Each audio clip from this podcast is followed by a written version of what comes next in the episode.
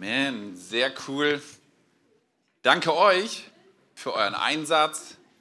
Hey, und ich denke mal, was kommen da für coole Töne raus? Richtig großartig. Das ist der Hammer. Danke dir. Ja, der zweite Jürgen aus Aalen. Hier vorne sind übrigens noch ein paar Plätze frei. Also es muss niemand hinten stehen. Erste Reihe ist immer frei. Kann man sich so merken. Fast frei. Ja, ich darf mit euch einsteigen in eine neue Predigtreihe und ich freue mich mega drauf, weil neben dem, dass mein Thema etwas ist, worüber ich mich selber sehr freue, weil es für mich etwas mit froher Botschaft zu tun hat, etwas, was mich innerlich mega begeistert, ähm, ist die ganze Predigtreihe ist etwas, wo es darum geht, was bedeutet es eigentlich, Jesus nachzufolgen. Also Follow Me. Jesus ist ja wir haben Weihnachten gerade gefeiert, geboren, ist aufgewachsen, hat seinen Dienst begonnen und das Erste, was er getan hat, ist, dass er Menschen zu sich in seine Nachfolge gerufen hat. Also er begegnet Petrus und Andreas, wie sie gerade am Fischen sind und ruft diese Menschen zu sich. Er sagt, kommt, folgt mir und ich werde euch zeigen, wie ihr dieses und jenes zu tun habt. Und das ist ja etwas, wenn du dir überlegst, okay, entweder bin ich schon vielleicht lange Christ, bin irgendwie einer von diesen Jüngern Jesu. Was bedeutet das eigentlich im Kern? Also ich meine, wenn du schon länger dabei bist, dann wirst du ja viele Sonntage schon irgendwas an Botschaft gehört haben, was es bedeutet, Christ zu sein, was man tun sollte, was man lassen sollte. Irgendwie gibt es ja eine ganze Menge und wenn man das mal zusammen, um was geht es eigentlich, ist doch gut, oder? Wenn ich mal jemanden fragen würde, was bedeutet es, Christ zu sein, was würdest du dann antworten? Ja, irgendwie eine lebendige Beziehung mit Jesus zu haben oder dieses und jenes zu tun. Mal gucken, was denn wirklich der Kern ist von dem, was Jesus auch seinen Jüngern gesagt hat. Also wir benutzen ja unterschiedliche Begriffe dafür, ob es nun ist, man, man ist Christ, dann gibt es was, ich, ich sage, okay, ich bin ein Jünger Jesu, ich bin ein Nachfolger Jesu, ich bin ein bibelgläubiger Christ. Was auch immer wir für Begriffe haben, meistens meinen wir das Gleiche.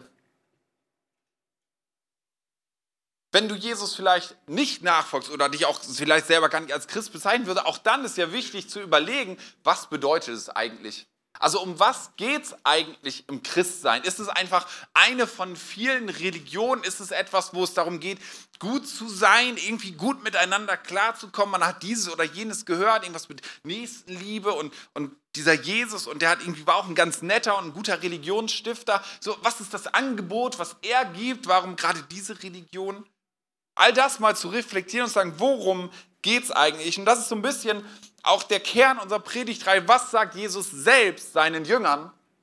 Weil das, was er am Ende seines Dienstes, als er auf dieser Welt ist, seinen Jüngern mitgibt, ist, dass sie alles halten sollen und das denen lehren sollen, die nach ihm kommen, die auch Jünger Jesu sind. So in dieser Tradition, in eine paar Generationen weiter, könnte man sagen, was ist das, was Jesus denen aufgetragen hat, was wir auch heute noch umsetzen, was wir heute leben sollen, was ist der Kern von all dem. So, das ist die Idee für diese Predigtreihe für die nächsten drei Sonntage.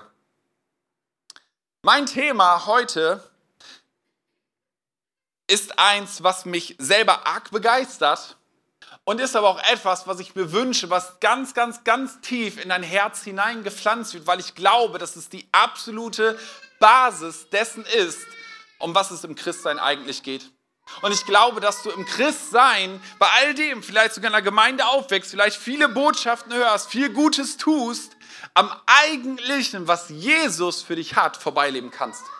Ich glaube, dass es passieren kann, dass du dich anstrengen kannst in deinem Leben, ein guter und frommer Christ zu sein, aber an dem, was Jesus eigentlich hat, was er eigentlich mitgebracht hat, warum er auf diese Welt gekommen ist, warum er gestorben und auferstanden ist, was er in deinem Leben erlösen will, was er in deinem Leben bewirken will, dass wir an dem tatsächlich dran vorbeileben können. Und nach außen mögen wir sogar richtig fromm und wie gute Christen aussehen. Okay, deswegen, diese Predigt ist hoffentlich nicht nur irgendeine Predigt, sondern ist so für alle Predigten, die du schon mal gehört hast, für alle, die du noch hören wirst, so etwas, was überall diesen, diesen Geschmack, diesen Duft davon verbreitet und in all dem du das mithörst.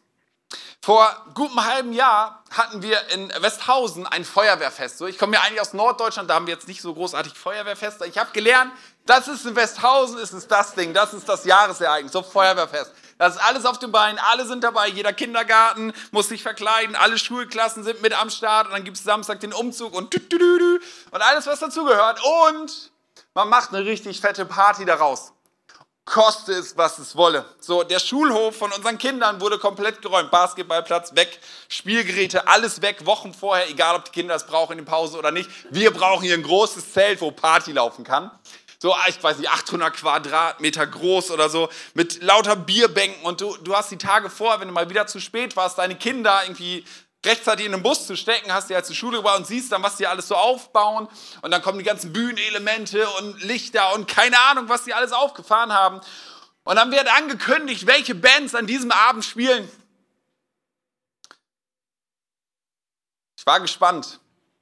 Zwei Coverbands waren am Start die ultimative ACDC Coverband und richtig großartig die Toten Ärzte. Die, die ultimative Toten Hosen und die Ärzte Coverband war ihr Untertitel. Da war es für ein großartiger Name, richtig kreativ. So wer sich ein bisschen in Musikbereich auskennt, okay, es gibt die Toten Hosen und es gibt die Ärzte, das muss die perfekte Kombi sein. So, dann bin ich an dem Abend nicht da gewesen, aber wir wurden so einen Kilometer Luftlinie entfernt und von daher hast du dann bis 1 Uhr nachts oder noch länger hast du all das mitbekommen, was die da so gecovert haben. Und ich würde mal sagen, genauso großartig wie ihr Name ist, ungefähr so großartig war auch die Musik. Ich hoffe, keiner ist Bandmitglied oder so. Ich bin Fan von den Toten Ärzten. Was sagst du da? Mittelmäßiges, mittelmäßiges Cover, mittelmäßige Nachmache von dem, was die Toten Hosen, ob man sie mag oder nicht, oder die Ärzte aufs Parkett bringen. So, das sind zwei musikalisch großartige Bands, irgendwie haben sich auch entwickelt und so, haben was er, erreicht in Deutschland. Gibt es viele Fans von und dann gibt es halt so das, das Cover, die Nachmache davon. Und dann habe ich gedacht, hm, ist es bei Christen nicht manchmal auch so? Dass sie einfach so eine mittelmäßige Kopie von diesem Jesus sind, von dem, von dem sie nachfolgen. Also wenn ich selber in den Spiegel schaue, bin ich vielleicht auch einfach so eine mittelmäßige Kopie von diesem Jesus. Ich lese von ihm, was er alles getan hat, was sein Herz war, wie viel Liebe er hatte, all das. Und wenn ich dann mich anschaue, bin ich dann nicht einfach nur eine verschwommene Kopie. Ich habe euch mal zum Beispiel mitgebracht. So, der eine oder andere mag The Chosen kennen. Ich finde eine großartige Serie. Jesus sah bestimmt nicht so aus noch hübscher. Egal. Und dann hast du das Original und weißt, wie das ist. Und, und wenn wir schon so schemenhaft wären, das wäre ja großartig. Aber ich weiß nicht, ob jemals jemand zu dir kommt und sagt, boah, ich, ich glaube, ah, ich, glaub, ich kenne dich. Du bist Jesus, oder? Ich verwechsel dich mit jemandem. Das ist mir noch nie passiert. Ist es aber nicht das, was wir eigentlich tun sollten? Ist es nicht das, worum es um im Christsein geht? Irgendwie so die beste Kopie von Jesus zu sein, wie es nur irgendwie geht. Ist es nicht das? Aber ich habe bei mir festgestellt, so häufig in meinem Leben gibt es Gedanken und Gefühle, die in mir hochkommen. Ich denke, ich möchte ein Christ sein, jemand, der Jesus ganz ähnlich ist, diesem Jesus folgen, mehr so sein wie er die beste Kopie von diesem Jesus. Und dann gibt es aber diese Momente und diese Gefühle, die aber hochkommen. Ich denke, ich kann mich noch so sehr anstrengen. Ich pack's einfach nicht. Jeden Tag eigentlich scheitere ich an diesem Vorbild. Wenn ich versuche, ihn zu covern, ihn zu kopieren, ich kriege es nicht hin. Auf einmal wird Christsein extrem anstrengend, weil der Maßstab so weit oben ist. Wir hören ja von Sonntag zu Sonntag, hören wir, wie man als Christ sein sollte, oder? Was man alles Gutes tun sollte, dass man seinen Nächsten liebt, dass Jesus gesagt hat, an der Liebe untereinander wird die Welt erkennen, dass ihr meine Jünger seid. Also strenge ich mich an, dich zu lieben, aber ganz ehrlich, manchmal gibt es echt nervige Menschen in der Gemeinde. Hat er das gesagt? Nein, hat er nicht gesagt. Ich, das war dein Gedanke, nicht meiner. Also. Oder ganz ehrlich, manchmal ist der Maßstab da oben und ich scheiter kläglich dran. Und ich denke, Jesus, also entweder ich bin zu doof, alle anderen kriegen es hin, ich nicht. Oder ich muss mich halt mehr anstrengen. Ich muss einfach irgendwie mehr Liebe in mir erzeugen, den anderen doch, ach komm, ich gehe doch mal eine Stufe drüber weg. Und dann ist er doch ein echter und guter Wille. Ich möchte doch Gott Freude machen. Aber irgendwie sind seine Standards so hoch. Dauernd gute Dinge zu denken, zu sagen, mich dauernd um die Nöte der Menschen zu kümmern. So, das hat Jesus doch alles getan. Aber irgendwie, ich schaffe das nicht. Wie schaffe ich es nur, Christ zu sein? Wie schaffe ich es nur, diesem Jesus nachzufolgen, wie auch immer du das betitelst? Was müsste ein Christ eigentlich alles tun, um nur eine bisschen akzeptable Jesus-Kopie zu sein, die zumindest so ein bisschen schemenhaft wie Jesus ist? Was müsste ich eigentlich alles tun? Wollen und sollen wir nicht alles kleine Christusse sein? So in Antiochien, die Christen, also die, die Jünger Jesu, das waren die ersten, wurde übrigens gesagt, sie wurden Christen genannt. Warum? Weil sie so eine Jesus-Ähnlichkeit hatten, so eine Christus-Ähnlichkeit hatten. Die wurden doch so benannt, weil sie doch so ähnlich sind. Und ist nicht unter auch so kleine Christusse zu sein, zumindest so ein bisschen, so, so gut wie wir es irgendwie hinkriegen. Geht es darum nicht im Christentum? Ich habe mal im Internet die Frage eingegeben, was bedeutet es, Christ zu sein? Ich will euch mal ein paar Auszüge der Antworten. Die erste, für mich bedeutet Christ zu sein, nach christlichen Werten zu leben. Christliche Werte sind für mich vor allem Nächstenliebe, Hilfsbereitschaft, Verantwortung für sich und anderen, somit auch für die kommenden Generationen und ein respektvoller Umgang miteinander. Ja, habe ich auch schon mal gehört. Überlieben, schönes Wort. Das heißt, auf vermeintliche Fehler anderer mit Liebe und Wohlwollen zu reagieren, verzeihen siebenmal, siebzigmal. Ja, hat Jesus doch gelehrt, oder? Ja, ist was dran. Oder andere Antwort, in Gemeinschaft mit anderen zu leben und bewusst Gutes zu tun. Oder Nächstenliebe, ich versuche Nächstenliebe zu leben, indem ich ohne Vorurteile Menschen gegenüber trete und versuche, jeden gut zu behandeln. Schöner Vorsitz. Empathisch, einfühlsam und Nächstenliebe praktizieren bedeutet für mich Christ sein. Oder die letzte Antwort, der Kern des Christentums ist für mich ein Leben der Nächstenliebe und des Einsatzes für eine bessere Welt. Sagen nicht alle wichtigen Leute von Mahatma Gandhi bis Hans Küng, dass die Bergpredigt die Essenz, also der Hauptinhalt des Christentums ist? Oder auf den Punkt gebracht, liebe deinen Nächsten wie dich selbst, das ist das Wesentliche am christlichen Glauben. Ist das Christsein? Irgendwie scheint Kirche etwas transportiert zu haben dass Gott einfach auf ein moralisch gutes Verhalten aus ist, dass das das A und O ist, Gutes zu tun. Und du magst dir schon, ja, Gutes tun, allein ist wahrscheinlich nicht die Essenz dessen, vielleicht auch noch das Böse zu meiden, mich anzustrengen, diese Dinge zu unterlassen, keine Hassgedanken zu haben. Nicht schon wieder einfach die rote Ampel mitzunehmen, das zu bleiben, mich mehr zu disziplinieren. Geht es nicht darum, das Gute zu tun? die christlichen Werte zu leben? Mal eine Frage an dich, ich habe gleich eine Aussage. Du kannst mal überlegen, ob du der zustimmen würdest. Jesus nachfolgen bedeutet, die Prinzipien der Bibel zu verstehen und dann mit aller Kraft und mit ganzem Herzen versuchen danach zu leben. Nochmal. Jesus nachfolgen bedeutet, die Prinzipien der Bibel zu verstehen und dann mit aller Kraft und mit ganzem Herzen versuchen, danach zu leben. Mache jetzt keine Abfrage, wer dem zustimmen will. Ich habe jahrelang in meinem Leben geglaubt, dass das das Evangelium ist.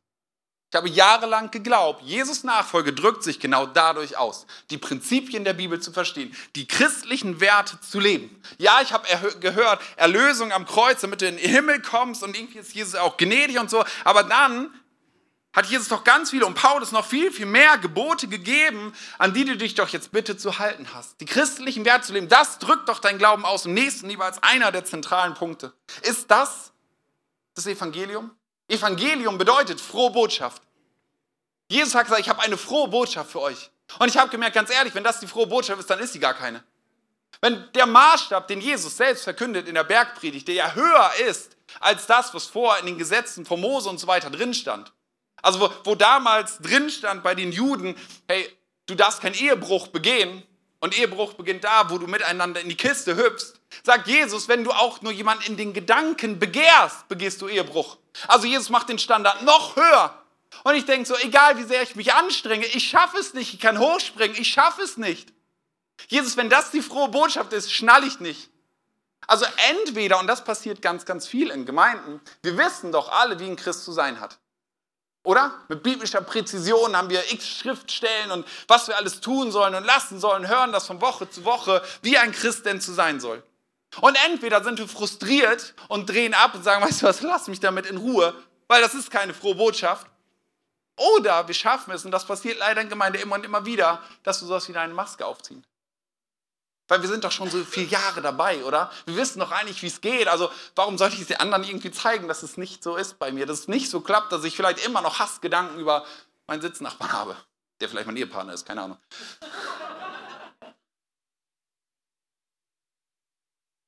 Wir wissen doch, wie es sein sollte. Wir wissen doch den Maßstab von Jesus, den er sogar ausgesprochen hat. Diese Aussage, die ich vorhin hatte, heute würde ich ihr im Kern zutiefst widersprechen. Warum? Weil das keine frohe Botschaft ist. Der sicherste Weg, damit du die Freude an deiner Jesus-Nachfolge verlierst, ist, wenn du versuchst, so gut du kannst, aus eigener Kraft Christ zu sein. Du wirst daran scheitern. Das ist ungefähr so, als würde jemand sagen, weißt du was, du musst fliegen können, setz dich in dieses Flugzeug auf 8000 Meter, spring raus und jetzt streng dich an zu fliegen. Chancenlos, du wirst scheitern. Und mit dem Maßstab, den Jesus gesetzt hat, wirst du noch mehr scheitern. Du wirst noch mehr gegen die Wand fahren. Chancenlos. Das ist doch keine frohe Botschaft. Aber Jesus sagt, er hat eine frohe Botschaft. Was ist denn das dann? Wenn Jesus nachfolgen, Christsein bedeutet, mein Bestes zu geben, mich wahrhaft darin anzustrengen, Nächstenliebe zu üben, das Böse zu meiden, die Prinzipien der Bibel umzusetzen mit all meiner Kraft, dann bin ich von vornherein zum Scheitern verurteilt. Chancenlos. Warum? Weil es dann auf meine Kraft, auf meine Anstrengung, auf mein Vermögen ankommt und das wird niemals ausreichen. Weißt du, viele Religionen haben ganz viele positive Gedanken, haben ganz viel was an Nächstenliebe mit drin, wo du auch Almosen geben sollst, wo du freundlich sein sollst, die alle so eine Art goldene Regel haben. Ganz viel Positives drin. Reiht Jesus sich einfach in diese Reihe ein, sagt, ich bin auch so ein Religionsstifter, ich habe auch eine gute Idee, ich habe auch was weiterzugeben, dass du den Nächsten lieben sollst wie dich selbst. Ist das sein Ding, was er einfach weitergeben wollte und dann, ja, hat er noch die Eintrittskarte für den Himmel gelöst? Weißt du, wie diese Welt aussehen würde, wenn alle Menschen versuchen würden, gut zu leben, Nächstenliebe zu leben, gute Werte zu leben, menschlich zu sein? Ziemlich so ähnlich, wie sie jetzt aussieht. Weißt du, die meisten Menschen meinen es nicht böse. Gut, es gibt so ein paar Verrückte, so ein paar Diktatoren auf dieser Welt, die vielleicht wirklich sagen, heute will ich ganz viel Böses anrichten.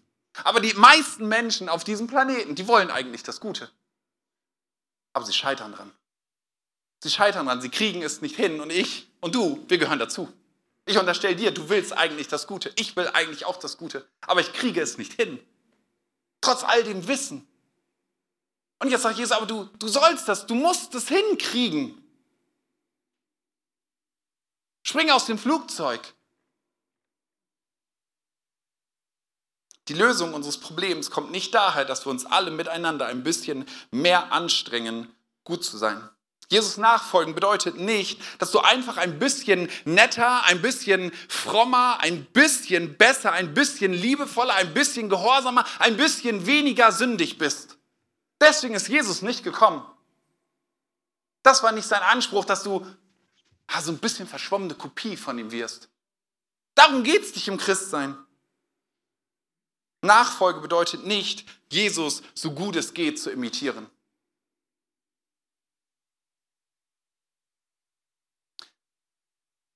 Weißt du, was Jesus dazu sagt, wie ich Christ sein kann, was ein Jesus-Nachfolger macht? In Johannes 15, Vers 15 sagt er, ich bin der Weinstock, ihr seid die Reben.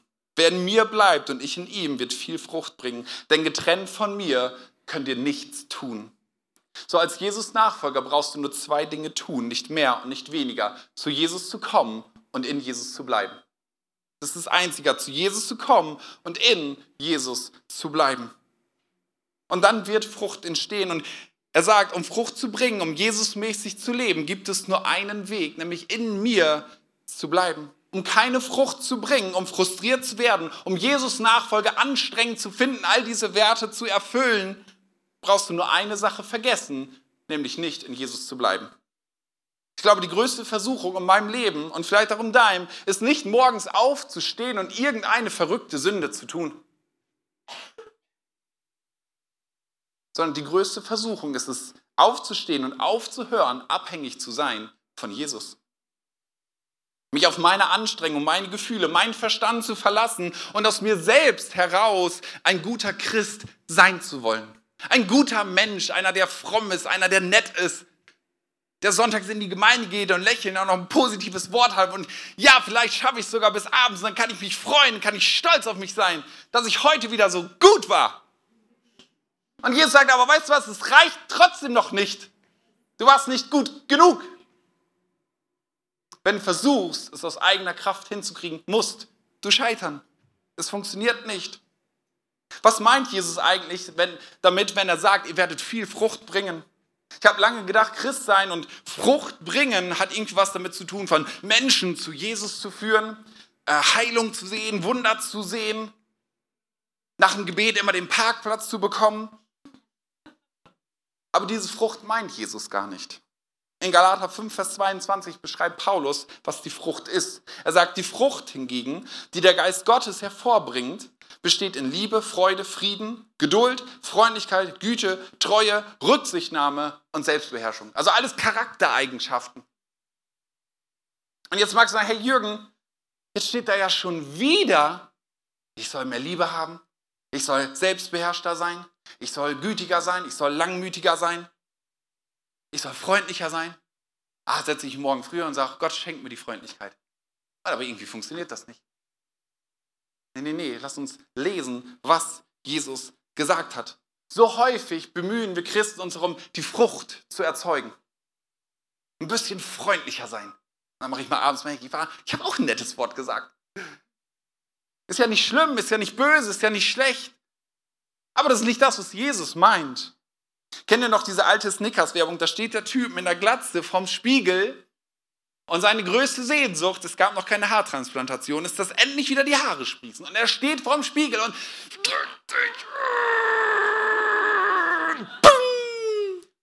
und dann flitzt dieses eine Haar da raus. Und dann kommt so der Untertitel Snickers, wenn es mal wieder länger dauert. Hier sagt, diese Frucht wird nicht bleiben, sie wird einfach vergehen. Du kannst dich anstrengen, wie du willst. Du wirst da nicht hinkommen. Keine Fülle auf dem Haupt haben. Wir strengen uns an, freundlich zu sein, geduldig zu sein. Ich würde das mal das WWJD-Syndrom nennen. Kennst du noch diese Armbänder, steht WWJD drauf? Vielleicht hast du sogar eins, nicht böse, alles gut. Ich nenne es trotzdem das WWJD-Syndrom. Also, what would Jesus do? Was würde Jesus tun? Und wir denken, okay, ah, lass mal hineinversetzen, wenn mir jetzt der begegnet und der ist mir voll mit dem Einkaufswagen beim Fuß gefahren, was würde Jesus jetzt wohl tun?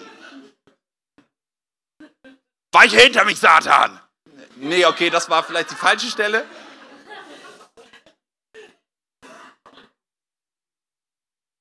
Ich glaube, wenn wir das tun, landen wir bei Religion pur. Warum? Warum setzen wir statt Jesus, what would Jesus do, nicht, was würde Mutter Teresa tun, ein? Wird es nicht beim gleichen rauskommen? Ah, das ist das Vorbild, so, die wird gut handeln. Wir sagen, Ah, kein Problem, tat ein bisschen weh, aber ich vergebe ihnen in Jesu Namen. Amen.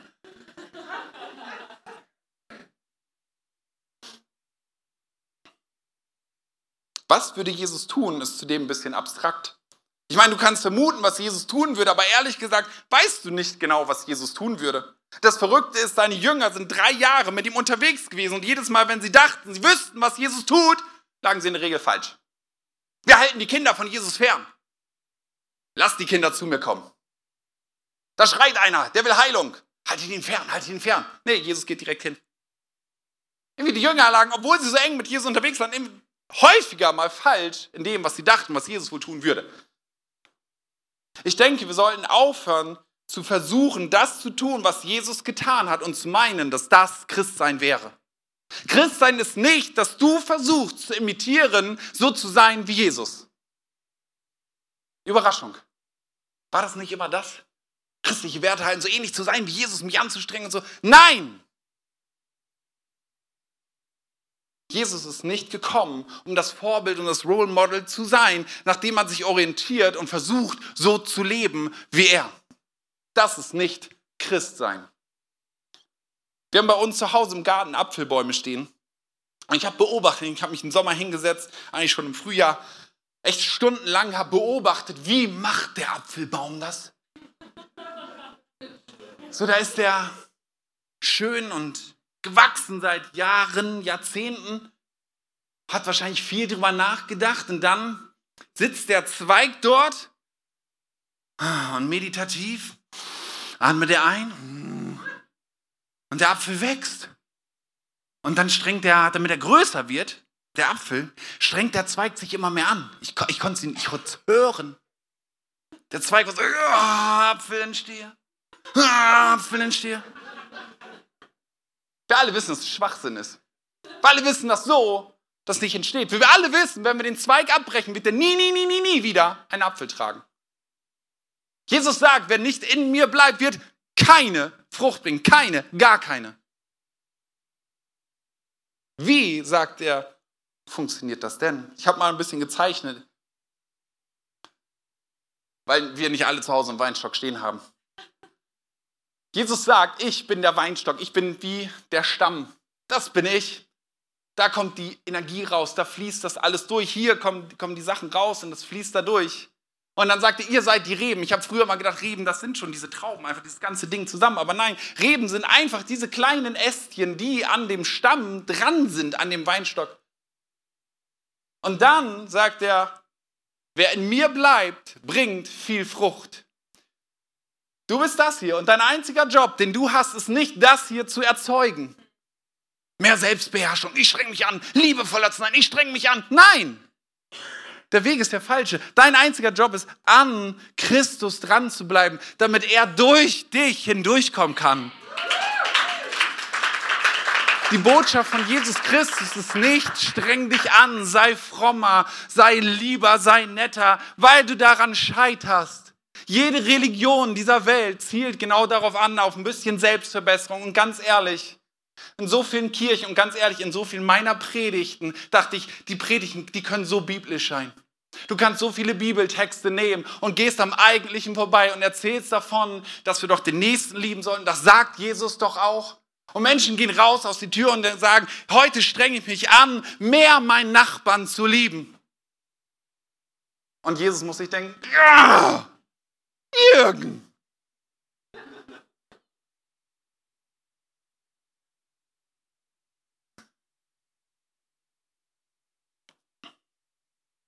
Die ersten Christen in Galatien haben genau diesen Fehler gemacht. Sie sind mit Jesus gestartet. Ihnen war bewusst, ich brauche Jesus, um neues Leben zu bekommen um gerecht vor Gott dazustehen. Ich brauche Jesus, dass er gestorben ist, dass ich an ihn glaube, an seine Auferstehung, dass er all meine Schuld hinwegnimmt. Und dann haben sie aber angefangen, aus eigener Kraft zu leben, diese Werte umzusetzen, christlich zu leben. Und Paulus, einer der ersten Kirchengründer, schreibt ihnen einen Brief und dem wird er so richtig zornig. Ich meine, manchmal hätte ich es gerne, dass diese Briefe, dass man das so aud, audi, wie, wie sagt man, auditiv, meinetwegen, irgendwas mit Ohren, dass man so hören würde, so wie was Paulus mit seinen Gedanken und. Ah. Er schreibt einfach nur, ihr unverständigen Galater, wer hat euch bezaubert? Und unverständlich klingt so harmlos. Aber wenn du das mal anschaust, welche Worte er benutzt, dann könnt ihr auch übersetzen mit, ihr dummen, ihr idiotischen Galater. Wie könnt ihr nur?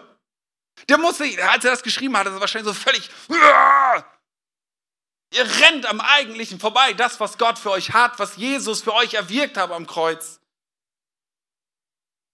Ein Methodistenpastor schrieb einmal folgende Worte, was das vielleicht noch mal ein bisschen zusammenpasst, äh, zusammenfasst. Wenn man die Worte und die Taten Jesu als Vorlage für das Christentum versteht, verfehlt man das Ziel. Das ist der größte Fehler, den die christliche Kirche begangen hat seit dem zweiten Jahrhundert.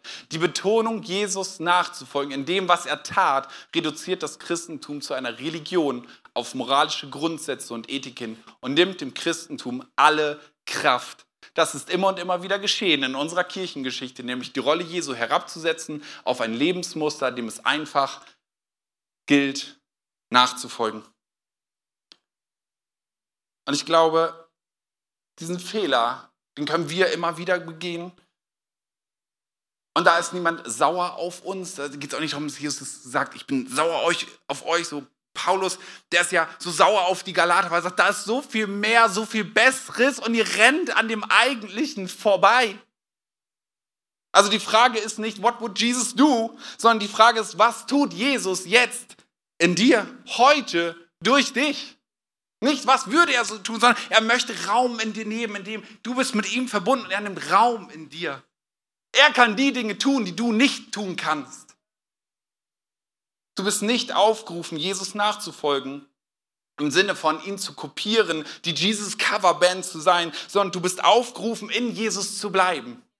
Dazu hat Jesus seine Jünger aufgerufen, in ihm zu bleiben. Nur dann kann das funktionieren.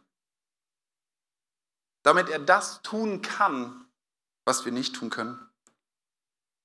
Wenn unsere Jesus-Nachfolge bedeutet, aus mir selbst heraus mit eigener Anstrengung möglichst gut zu sein, landen wir in der positiven Gesetzlichkeit. Das sind ja gute Ansprüche, oder? Liebe deinen Nächsten und so weiter. Töte nicht. Ist doch gut, wenn wir uns darauf. Aber ich sage, da, ist so viel mehr. Ich schmeiße dich nicht aus dem Flugzeug.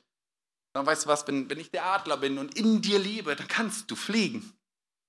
Du selber kannst es nicht, aber ich in dir. Dadurch ist es möglich. Und wenn du in die, ins Neue Testament hineinschaust, dann gibt es eine Gruppe von Menschen, mit denen rasselt Jesus ständig aneinander. Mit denen hat er immer wieder Konflikte. Weißt du, das Verrückte ist, all die Sünder, die haben sich bei Jesus echt wohlgefühlt. Schau in die Bibel rein. All die, all die nicht frommen, und vielleicht ist es auch so ein bisschen Warnung, manchmal auch für uns Freikirche in Deutschland, die, die, die es ja doch wirklich ernst meinen wollen, oder? Wir wollen es doch wirklich richtig machen. Weißt du, die Pharisäer, das waren keine Stinker. Die wollten es wirklich richtig machen. Die wollten das Ganze ernst nehmen, sich an die Gebote, die Gott gegeben hat, halten, haben extra noch das erweitert und gesagt, hey, wenn, wenn, wenn ich das, das und das nicht tun soll, dann werde ich das und das auch nicht tun. Um bloß nicht irgendwie gegen den Willen Gottes zu arbeiten. Und sie haben sich richtig angestrengt. Und mit denen rasselt Jesus immer wieder aneinander. Um ihn nämlich deutlich zu machen, du kannst dich noch so sehr anstrengen, es funktioniert nicht. Der Maßstab Gottes ist noch höher. Da braucht es was anderes. Zum Beispiel Lukas 11, Vers 42. Da sagt Jesus, doch es wird euch Pharisäern schlimm ergehen, denn ihr gebt zwar den vorgeschriebenen zehnten Teil noch vom kleinsten Anteil eurer Einkünfte, doch die Gerechtigkeit und die Liebe Gottes vergesst ihr. Ihr sollt den zehnten Teil geben, das ist richtig, aber ihr dürft die wichtigeren Dinge dabei nicht außer Acht lassen. Er sagt, hey, das, was ihr tut, ist nicht falsch, euch an die Gesetze zu halten. Aber das mehr, da gibt es Wichtigeres als das. Geht es weiter, Vers 44. Ja, es wird euch schlimm ergehen, denn ihr seid wie verborgene Gräber auf einem Feld die Menschen gehen darüber und ahnen nicht, welche Verwesung unter ihren Füßen begraben liegt. Meister, sagte ein Mann, der sich besonders gut im Gesetz Moses auskannte, damit beleidigst du auch uns. Ja, sagte Jesus, auch euch, die ihr das Gesetz so gut kennt, wird es schlimm ergehen. Denn ihr ladet den Menschen unerfüllbare religiöse Forderungen auf, tut aber nicht das Geringste, um ihm diese Last zu erleichtern. Jesus sagt nicht, dass die Forderungen als solche falsch sind. Aber er sagt, sie sind unerfüllbar und ihr gebt ihnen nichts, um diese Last tragen zu können. Das kreidet er. Er kreidet nicht an, dass, dass du das Richtige tust. So er sagt, du hast selber die Kraft nicht dazu, du hast den Schlüssel nicht dazu. In den Vers 52 sagt er dann, wie schlimm wird es euch, die ihr das Gesetz kennt, ergehen, denn ihr versteckt den Schlüssel der Erkenntnis vor dem Menschen. Ihr kommt selbst nicht ins Reich Gottes und hindert andere daran, hineinzukommen. Es gibt einen Schlüssel dazu, diese Last tragen zu können. Und ihr Pharisäer, sagt er, ihr haltet den von den Menschen fern. Ihr gebt nur die Forderung, führe dieses Leben nach diesem Maßstab, in dem Wissen, ihr könnt es nicht erfüllen und gebt dem Menschen nicht den Schlüssel dafür. Das prangert Jesus an. Und wenn wir in unserem Predigten, in dem, was wir ausdrücken, einfach sagen, lebt nach christlichen Werten, Lebt nach christlichem Wert. Tu dieses, tu jenes, lass das, mach das. Dann legen wir Lasten auf, aber wenn wir den Schlüssel dafür nicht weitergeben, ich nenne es mal, dann versündigen wir uns. Denn es gibt einen Schlüssel. In Kolosser 2, Vers 2 und 3 heißt es, in Christus liegen verborgen alle Schätze der Weisheit und der Erkenntnis. In Christus selbst. Christus ist der Schlüssel. Und was haben die Pharisäer getan? Sie wollten Jesus nicht. Sie haben Jesus von den Menschen ferngehalten. Das prangert er an. Er sagt, ich bin der Schlüssel, dass du dieses Leben leben kannst, weil ich in dir dieses Leben leben möchte. Matthäus 11, Abvers 28 sagt Jesus, kommt zu mir, ihr alle, die ihr euch plagt und von eurer Last fast erdrückt werdet. Ich werde sie euch abnehmen. Nehmt mein Joch auf euch und lernt von mir, denn ich bin gütig und von Herzen demütig. So werdet ihr Ruhe finden für eure Seele. Und dann, denn das Joch, das ich auferlege, drückt nicht. Und die Last, die ich zu tragen gebe, ist leicht. Der Anspruch Jesu, allein wenn du die Bergpredigt nimmst, ist so hoch. Und er sagt, hey, die Last, die ich auf euch lege, die ist leicht. Hey, wie passt das denn zusammen? Naja, weil er selbst diese Last in dir tragen will. Jesus möchte Raum in dir nehmen und das passiert, indem du wie der Weinstock und die Reben ineinander verwoben bist. Das ist der Schlüssel, nicht meine Anstrengung. Das wird dich nur frustrieren. Du lebst am Eigentlichen, was Jesus gebracht hat, durch Erlösung bewirkt hat am Kreuz. Rennst du an dem Eigentlichen vorbei. Weißt du, was Jesus will? Er will leben. In dir und durch dich leben. Nicht mehr und nicht weniger. Jesus sagt nicht, komm, werd eine Kopie von mir, die beste Kopie, die du eben irgendwie hinkriegst, sondern er selbst möchte in dir und durch dich wirksam sein. Er selbst in dir. Gott hat sich, wenn du dich entschieden hast, Jesus nachzufolgen, hat Gott sich selbst durch seinen Heiligen Geist ist er in dich gekommen. Die Frage ist, gibst du dem Ganzen Raum? Nicht streng du dich an, sondern gibst du dem Raum, sich zu entfalten? So, wie kann das denn eigentlich funktionieren, dieses Entfalten? Johannes 3,30 spricht Johannes der Täufer darüber, was in mir geschehen soll, wie das geschehen kann. Er sagt, er muss wachsen, Christus muss wachsen, ich aber abnehmen. Ich habe wieder ein bisschen gemalt. Wir werden geboren, ungefähr so sehen wir aus. Die natürliche Geburt, unser Erdenleben und werden größer und wachsen. Und dann kommt es, das hoffe ich für dich, kommt ein Tag, wo du dich entscheidest, Christus nachzufolgen. Die Bibel spricht von einer geistlichen Wiedergeburt. Da kommt etwas, dein Geist in dir wird erweckt, der Geist Gottes kommt in dich hinein. Ewiges Leben startet übrigens schon da. Und dann sagt Johannes der Täufer, ich muss abnehmen, nicht, nicht mein Körper, manchmal ist es ja auch so nach den Fastentagen, äh, Weihnachtstagen muss ich auch abnehmen, aber mein Ego, mein Ich, das muss abnehmen, aber Christus muss größer werden. Christus trägt das Joch. Christus trägt die Last, nicht ich. Christus in mir, die Hoffnung der Herrlichkeit.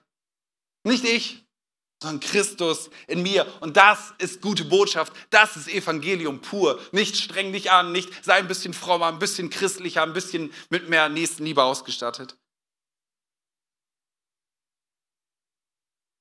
Wenn Jesus nur das Vorbild ist, dann können wir viele gute Dinge sehen, gute Regeln, gute Prinzipien ableiten. Und wir wissen dann ja auch mit dieser Präzision, wie ein Christ zu sein hat, die zu verhalten hat. Und dann versuchen wir durch diese Anstrengung da irgendwie hinzukommen, aber das ist es nicht. Und lass uns das nicht versuchen, sondern lass uns Christus Raum geben in uns. Heißt es, dass du nicht ein freundliches Wort aus dir heraus deinem Nachbarn sagen darfst oder deinem Schatz dir einen Kuss gibst? Nein, das heißt es nicht. Aber Christus in mir Raum zu geben, dass er sich entfalten kann, ist nicht aus mir heraus, das anzustrengen, sagen, ich müsste so sein wie Jesus. Und ich strenge mich an, sondern ihm Raum zu geben, sagen, nimm mich, füll mich aus, du darfst mich unterbrechen. Gott will nicht unser Verhalten, er will uns, dann kann er sich verhalten. Gott will nicht unser Verhalten, er will uns, dann kann er sich verhalten. Das ist die frohe Botschaft. Und das bringt die Veränderung auch in unsere Welt hinein, nicht meine Anstrengung. Weißt du, wenn es an mir liegt, dann bräuchte ich, dann, bräuchten wir alle keine Erlösung, dann wäre Erlösung gar nicht das Ding, oder? Aber Jesus ist gekommen, um Erlösung zu bringen aus unserer Gefangenschaft, aus dem, dass wir es selbst ja einfach nicht hinkriegen. Und er sagt, lass mich doch in dein Leben hinein und gib mir den Raum. Dann ist diese Veränderung möglich. Dinge, die du dir gar nicht vorstellen kannst. Wie kann ich das denn ganz praktisch umsetzen? Indem ich sage, morgens, ich stehe auf und bete, Gott, gib mir die Kraft, diesen Tag zu leben. Gott, schenkt mir die Liebe. Nein.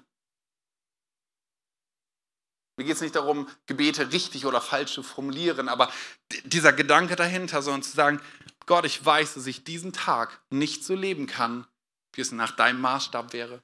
Wie du es für gut findest, was deine Idee für mich ist.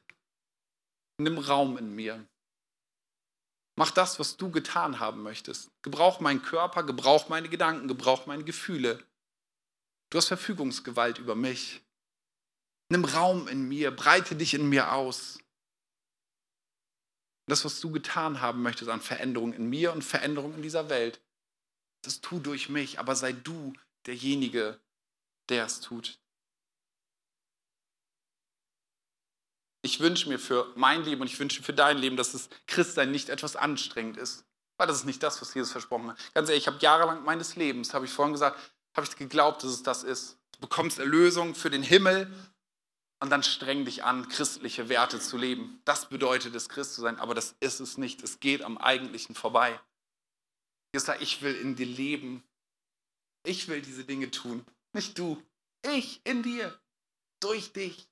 Nicht, weil du dich anstrengst, sondern weil ich es mitbringe. Mein Joch ist leicht und das ist Evangelium pur. Das ist eine frohe Botschaft. Und wollen gleich zusammen das Abendmahl feiern. Und ich finde, es ist einfach ein schöner Moment zu wissen, auch in dem, das aufzunehmen. Abendmahl bedeutet ja, wir erinnern uns daran, was Jesus am Kreuz getan hat. Dass er gelitten hat, dass er gestorben ist, dass er etwas erwirkt hat. Und an diesem Moment immer bei allem wieder zurückzukommen in dem Tod Jesu Christi hat er all das erkauft, all das möglich gemacht. Und beim Abendmahl nehme ich etwas in mich auf. Und so lebt Christus in dir, durch seinen Heiligen Geist lebt er in dir. Lass uns das in diesem Bewusstsein tun, das Abendmahl zu feiern. Ich möchte noch das tun. Vielleicht steht er einmal dazu auf. Ich möchte dich einladen, vielleicht hast du dich noch nie entschieden, diesem Jesus nachzufolgen, weil du gedacht hast, es würde darum gehen, fromm zu sein. Es würde darum gehen, dass, dass man etwas tun muss, ein bisschen netter zu sein. Vielleicht hast du noch nie so gehört, dass dieser Jesus ein Leben für dich hat, was dich in eine Freiheit hineinführt, was attraktiv ist, was, was dich freisetzt, wo er eine gute Idee für dein Leben hat. Und vielleicht möchtest du diese Entscheidung treffen. Vielleicht können alle noch mal kurz die Augen zumachen, das Abendmahl noch kurz an der Stelle festhalten, wo man es gerade hat, noch nicht weiter durchgeben weil es dein Moment ist. Es geht auch niemandem was anderes an, auch wenn es darum geht, dass Menschen hinterher in eine Familie eingefügt werden. Aber dieser Moment für dich ist, wo du dich entscheiden kannst, diesem Jesus, ja, dem möchte ich folgen.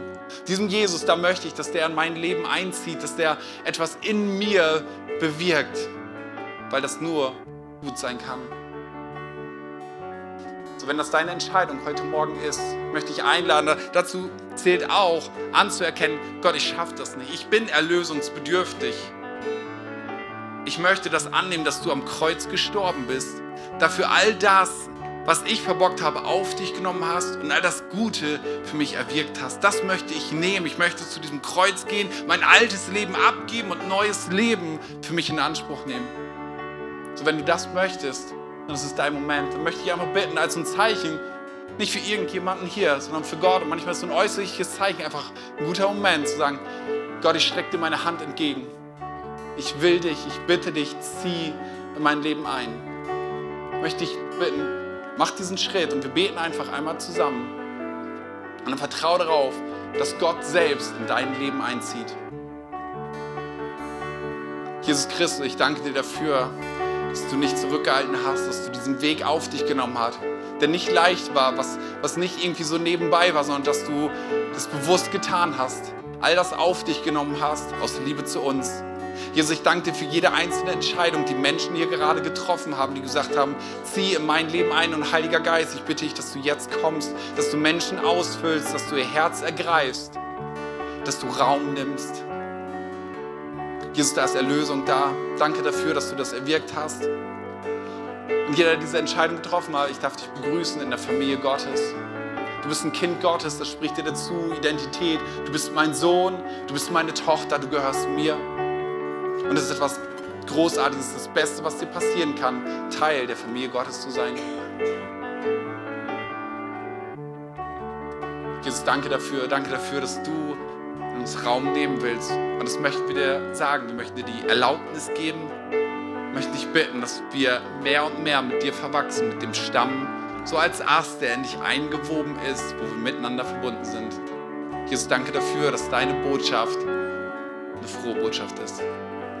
Amen.